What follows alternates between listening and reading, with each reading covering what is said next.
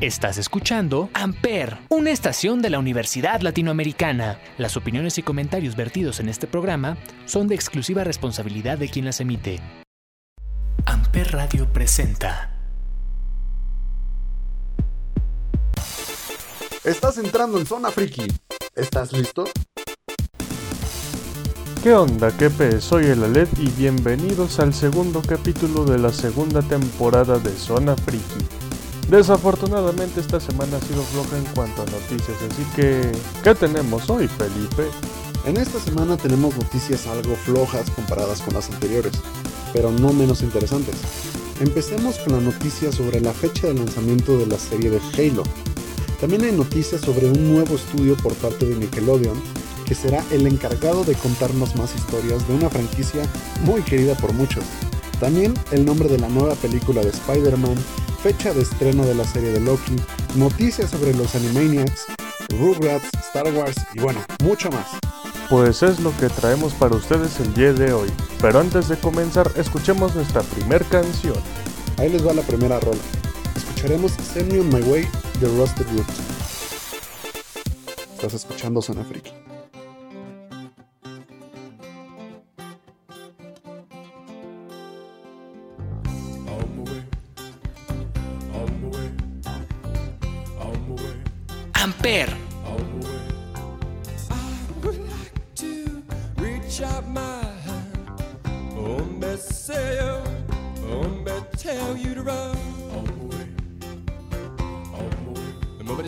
On. Well, pick me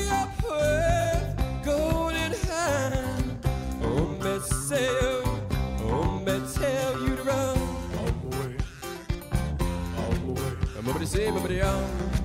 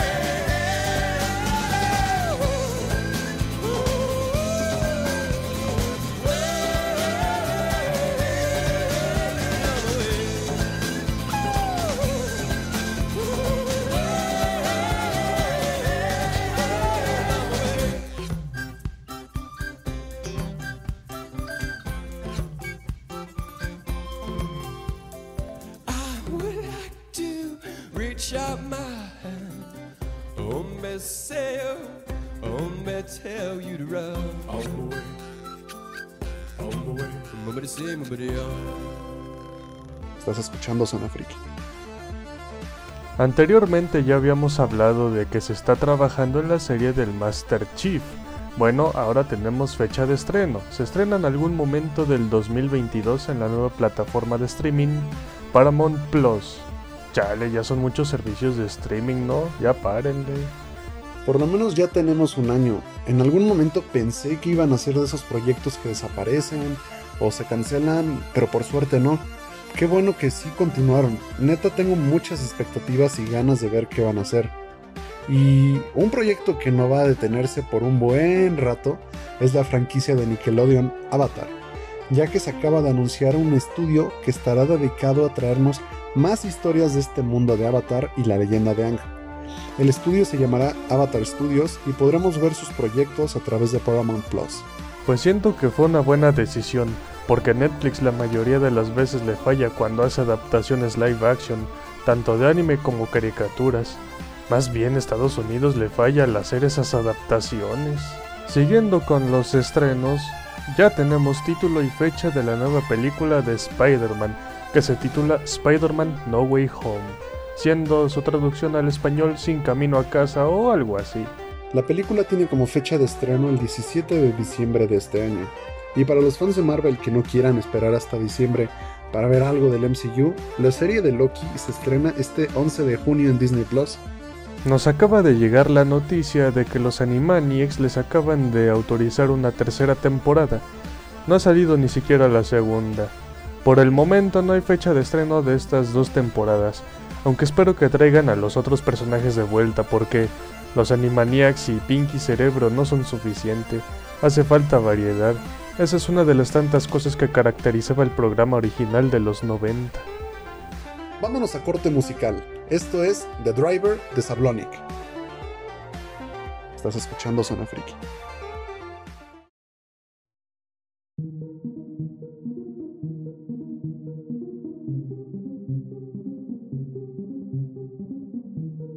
Amper.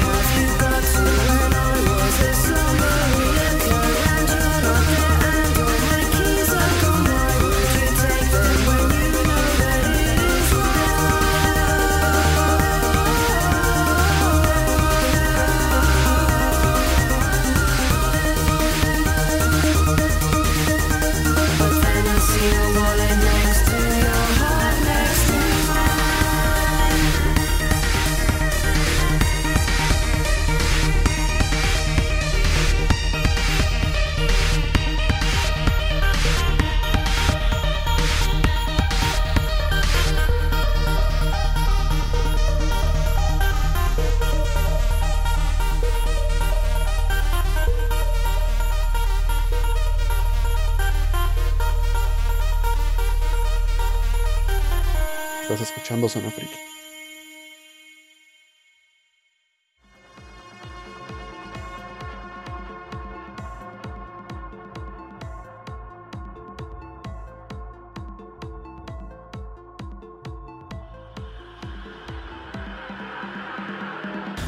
Seguramente muchos de ustedes recuerdan a los Rugrats, una serie animada de Nickelodeon que todos habíamos dado por terminada en su tiempo, pero ya no es así, ya que Nickelodeon acaba de confirmar una serie de animación en 3D en la que seguiremos viendo más aventuras en pañales de Tommy y sus amigos, y todo esto con las voces originales, por lo menos en el doblaje inglés, claro. Esperemos que así sea en español. A mí se me hace curioso que esta serie se vea mucho mejor que Campamento Coral, considerando que Bob Esponja es el, entre comillas, consentido de Nick. Pero bueno, ya veremos, dijo el ciego. Hablando de series de animación 3D, la nueva serie de Disney Plus, Bad Batch, que continúa con los sucesos de Clone Wars, está próxima a estrenarse este 4 de mayo. Seguramente los fans de Clone Wars estarán muy emocionados, y la verdad pinta bastante bien. Es bueno que saquen otra cosa además del Mandalorian. Casi para terminar esta sección, ya después de nueve años, The Offspring sacará un nuevo álbum llamado Let the Bad Times Roll y saldrá a la venta el 6 de abril de este año y pueden escuchar su primera canción en su canal de YouTube. Cambiando a una noticia que no tiene que ver con música, George R.R. R. Martin, el autor de la famosa novela Juego de Tronos, actualmente se encuentra escribiendo una serie original para HBO Max. Aún no sabemos nada, ni nombre, ni fecha, ni nada, solo que está escribiendo su historia. Aquí es cuando yo me pregunto, ¿por qué no en vez de escribir una nueva serie, se dedica a por fin terminar su libro que muchos fans lo han pedido desde hace rato? Pero bueno, eso es otra cosa. Y por último, se han mostrado oficialmente los nuevos ponis de la nueva película de My Little Pony, esta vez en 3D, y la verdad no me agradan tanto. Sí están simpáticos los diseños, pero solo habrá que esperar a ver de qué se trata. La película sale en otoño de este año 2021. Y ahora escuchemos la última canción para después dar nuestra opinión de WandaVision, ya que su último capítulo se acaba de estrenar hoy 5 de marzo. Vamos a escuchar It's Still Rock and Roll to Me de Billy Joel. Estás escuchando Zona Friki.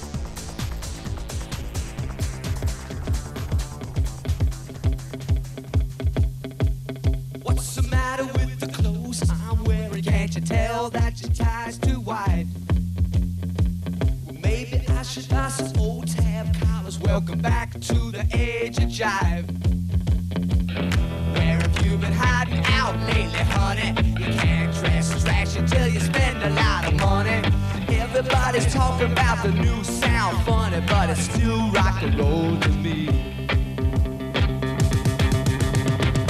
What's the matter with the car I'm driving? Can't you tell that it's out of style? Should I get a set of white wall tires? Are you gonna cruise a miracle mile? Nowadays you can't be too sentimental. Your best bet's true baby blue continental. Hot punk, even if it's old junk, still rock and roll to me. Oh, it doesn't matter what they say in the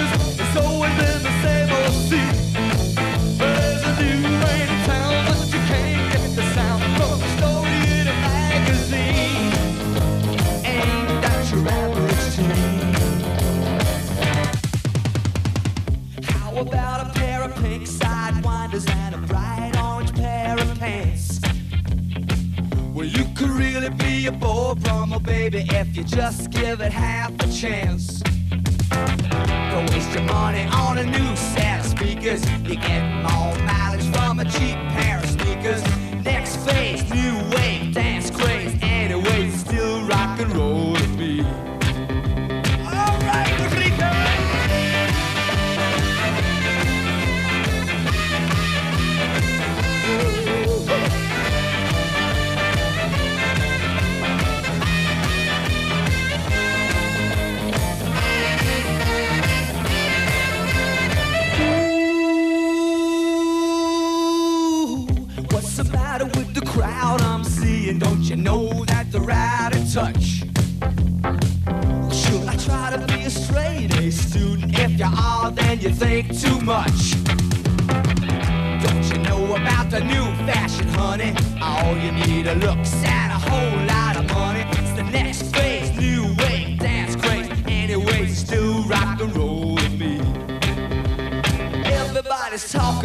the new sound, funny, but it's still rock and roll to me.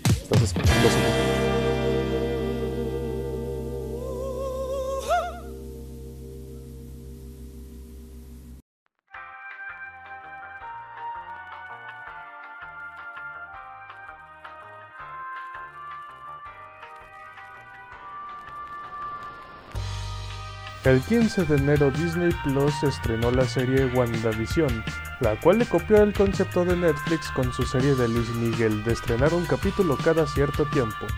Pues bueno, yo no soy fanático de los superhéroes, pero por los trailers y su concepto se me hizo algo curioso y llamó mi atención. Creo que estoy igual que tú, Ale.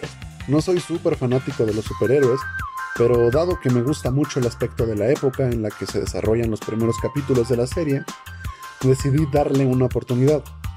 Si la serie no se hubiera situado entre los 50 o 60, igual y ni me llamaba la atención, personalmente, claro. Sí, tienes razón. A mi opinión, WandaVision pudo ser algo realmente único, porque parodias de superhéroes y programas viejitos hay en todas partes. Pero una serie que sea parodia de superhéroes oficiales, producida por la casa productora oficial, que sale de lo que conocemos de ellos, ponerlos en un ambiente diferente, eso es muy raro que pase. Las partes de los programas que homenajean se sienten realmente auténticos. Esos capítulos pudieron haberlos vistos nuestros abuelos y padres si se hubieran transmitido en esos tiempos, porque imitan muy bien los encuadres, diálogos y efectos especiales. Justamente eso fue lo que más me gustó, de hecho. Empecé viendo la serie con una mentalidad de ver superhéroes y superhéroes haciendo cosas de superhéroes, ya sabes. Pero como bien dijiste, por efectos, diálogos y tomas que usan, se me olvidó que era una serie de superhéroes y pensé que en realidad estaba viendo pues una serie de esa época y varias veces me sacó una que otra risa, tengo que admitir.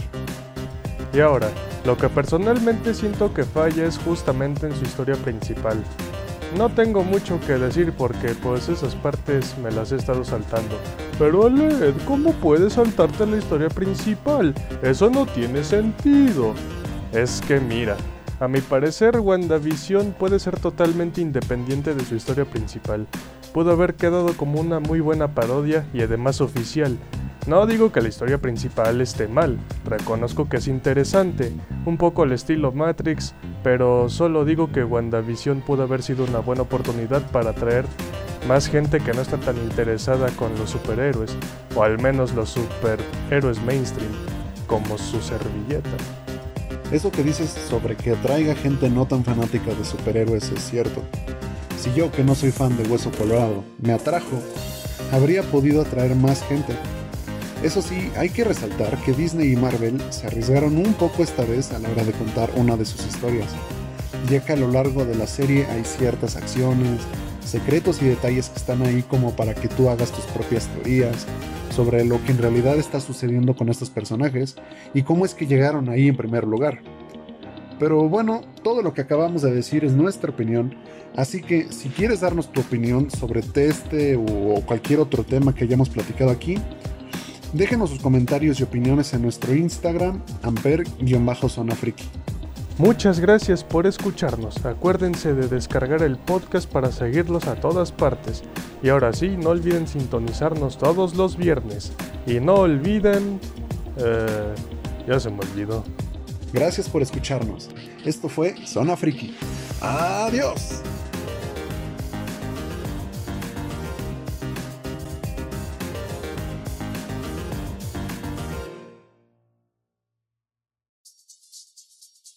Acabamos de enterarnos que el mítico dúo francés de música electrónica, Daft Punk, acaba de separarse después de 28 años de trayectoria. En su honor, tocaremos una recopilación de sus obras. Que la disfruten.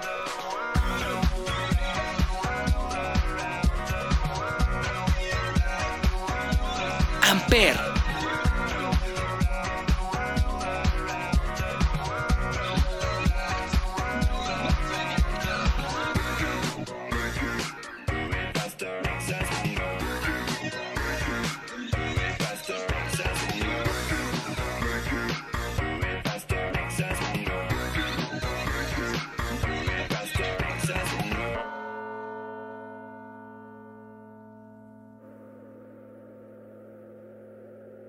Bye.